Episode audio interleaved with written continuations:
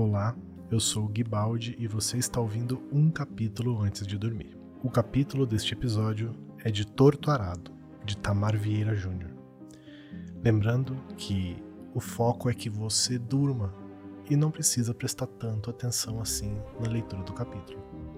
Mas, se você se interessar, você pode comprar o livro aqui no link desse post. Os episódios de um capítulo antes de dormir costumam ter duas horas, porque eu gosto de deixar um tempo com uma trilha para que você possa dormir mais tranquilamente. Este é o capítulo Fio de Corte de Tortarado. Quando retirei a faca da mala de roupas, embrulhada em um pedaço de tecido antigo e encardido, com nódoas escuras e um nó no meio, tinha pouco mais de sete anos. Minha irmã Belonísia, que estava comigo, era mais nova um ano. Pouco antes daquele evento, estávamos no terreiro da casa antiga, brincando com bonecas feitas de espigas de milho colhidas na semana anterior. Aproveitávamos as palhas que já amarelavam para vestir feito roupas nos sabugos. Falávamos que as bonecas eram nossas filhas, filhas de Bibiana e Belonísia.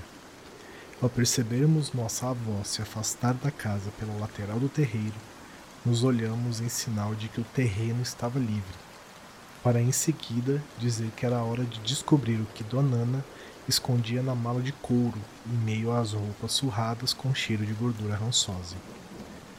Dona Ana notava que crescíamos e, curiosas, invadíamos seu quarto para perguntar sobre as conversas que escutávamos e sobre as coisas de que nada sabíamos, como os objetos no interior de sua mala. A todo instante éramos repreendidas por nosso pai ou nossa mãe. Minha avó, em particular, só precisava nos olhar com firmeza para sentirmos a pele arrepiar e arder, como se estivéssemos nos aproximando de uma fogueira. Por isso, ao vê-la se afastar em direção ao quintal, olhei para Belonísia, Decidida a revirar suas coisas, não hesitei em caminhar, na ponta dos pés, em direção ao quarto, para abrir a mala de cor envelhecida, com manchas e uma grossa camada de terra acumulada sobre ela. A mala, durante toda a nossa existência até então, estava debaixo da cama. Eu mesma fui para o quintal espiar pela porta e ver vó Donana se arrastando em direção à mata, que ficava depois do pomar e da horta depois do galinheiro com seus poleiros velhos. Naquele tempo costumávamos ver nossa avó falar sozinha, pedir coisas estranhas como que alguém, que não víamos, se afastasse de Carmelita, a tia que não havíamos conhecido. Pedia que o mesmo fantasma que habitava suas lembranças se afastasse das meninas. Era uma profusão de falas desconexas. Falava sobre pessoas que não víamos, os espíritos, ou de pessoas sobre as quais quase nunca ouvíamos, parentes e comadres distantes. Nos habituamos a ouvir Donana falar pela casa, falar na porta da rua, no caminho para a roça, falar no quintal, como se conversasse com as galinhas ou com as árvores secas. Eu e Belonísia nos olhávamos, ríamos sem alarde, e nos aproximávamos sem que percebesse. Fingíamos brincar com algo por perto só para escutar. E depois, com as bonecas, com os bichos e as plantas, repetirmos o que Donana havia dito como coisa séria. Repetíamos o que minha mãe dizia, baixo para o pai na cozinha. Hoje ela está falando muito, a cada dia fala mais sozinha. O pai relutava em admitir que minha avó estivesse com sinais de demência, Dizia que a vida toda a mãe havia falado consigo mesma. A vida toda havia repetido rezas e encantos com a mesma distração com quem revirava os pensamentos. Naquele dia escutamos a voz de Donana se afastar no espaço do quintal, em meio ao cacarejo e aos cantos das aves. Era como se as rezas e sentenças que proferia e que muitas vezes não faziam sentido para nós estivessem sendo carregadas para longe carregadas pelo sopro de nossas respirações ansiosas pela transgressão que estávamos prestes a cometer. Pelonísia se enfiou debaixo da cama e puxou a mala. O couro de Caetitu, que cobria as imperfeições do chão de terra, se encolheu sob seu corpo. Abri a mala sozinha, sob nossos olhos luminosos.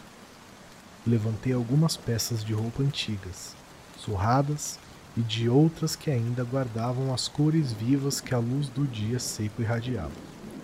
Luz que nunca soube descrever de forma exata. E no meio das roupas mal dobradas e arrumadas, havia um tecido sujo envolto no objeto que nos chamou a atenção, como se fosse a joia preciosa que nossa avó guardava com todo o seu segredo. Fui eu quem desatou o nó, atenta à voz de Donana que ainda estava distante. Vi os olhos de Belonísia cintilarem com o brilho do que descobríamos como se fosse um presente novo, forjado de um material recém-tirado da terra. Levantei a faca, que não era grande nem pequena, diante dos nossos olhos, e minha irmã pediu para pegar. Não deixei, veria primeiro. Cheirei e não tinha o odor rançoso dos guardados de minha avó. Não tinha manchas nem arranhões. Minha reação naquele pequeno intervalo de tempo era explorar o máximo o segredo e não deixar passar a oportunidade de descobrir a serventia da coisa que resplandecia em minhas mãos. Vi parte de meu rosto refletido como num espelho, assim como vi o rosto de minha irmã, mais distante. Belonísia tentou tirar a faca da minha mão e eu recuei. Me deixa pegar, Bibiana. Espere. Foi quando coloquei o metal na boca. Tamanha era a vontade de sentir seu gosto. E, quase ao mesmo tempo, a faca foi retirada de forma violenta.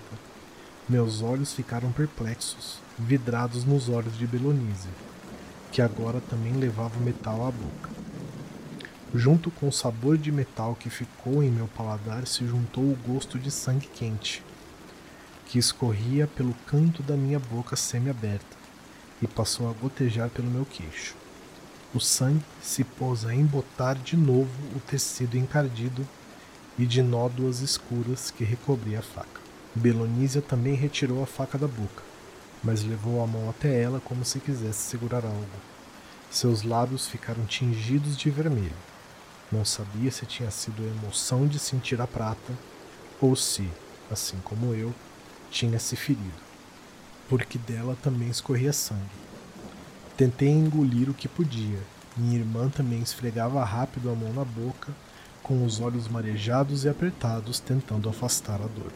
Ouvi os passos lentos de minha avó chamando Bibiana, chamando Zezé, Domingas, Belonísio. Bibiana, não está vendo as batatas queimando? Havia um cheiro de batata queimada, mas tinha também o cheiro do metal, o cheiro do sangue que ensopava minha roupa e a de Belonísia. Quando Donana levantou a cortina que separava o cômodo em que dormia da cozinha, eu já havia retirado a faca do chão e embrulhado de qualquer jeito no tecido empapado, mas não havia conseguido empurrar de volta a mala de couro para debaixo da cama. Vi o olhar assombrado de minha avó, que desabou sua mão grossa na minha cabeça e na de Belonísio. Ouvi Donana perguntar o que estávamos fazendo ali, porque sua mala estava fora do lugar e que sangue era aquele. Falem, disse-nos ameaçando arrancar a língua, que estava, mal ela sabia, em uma das nossas mãos.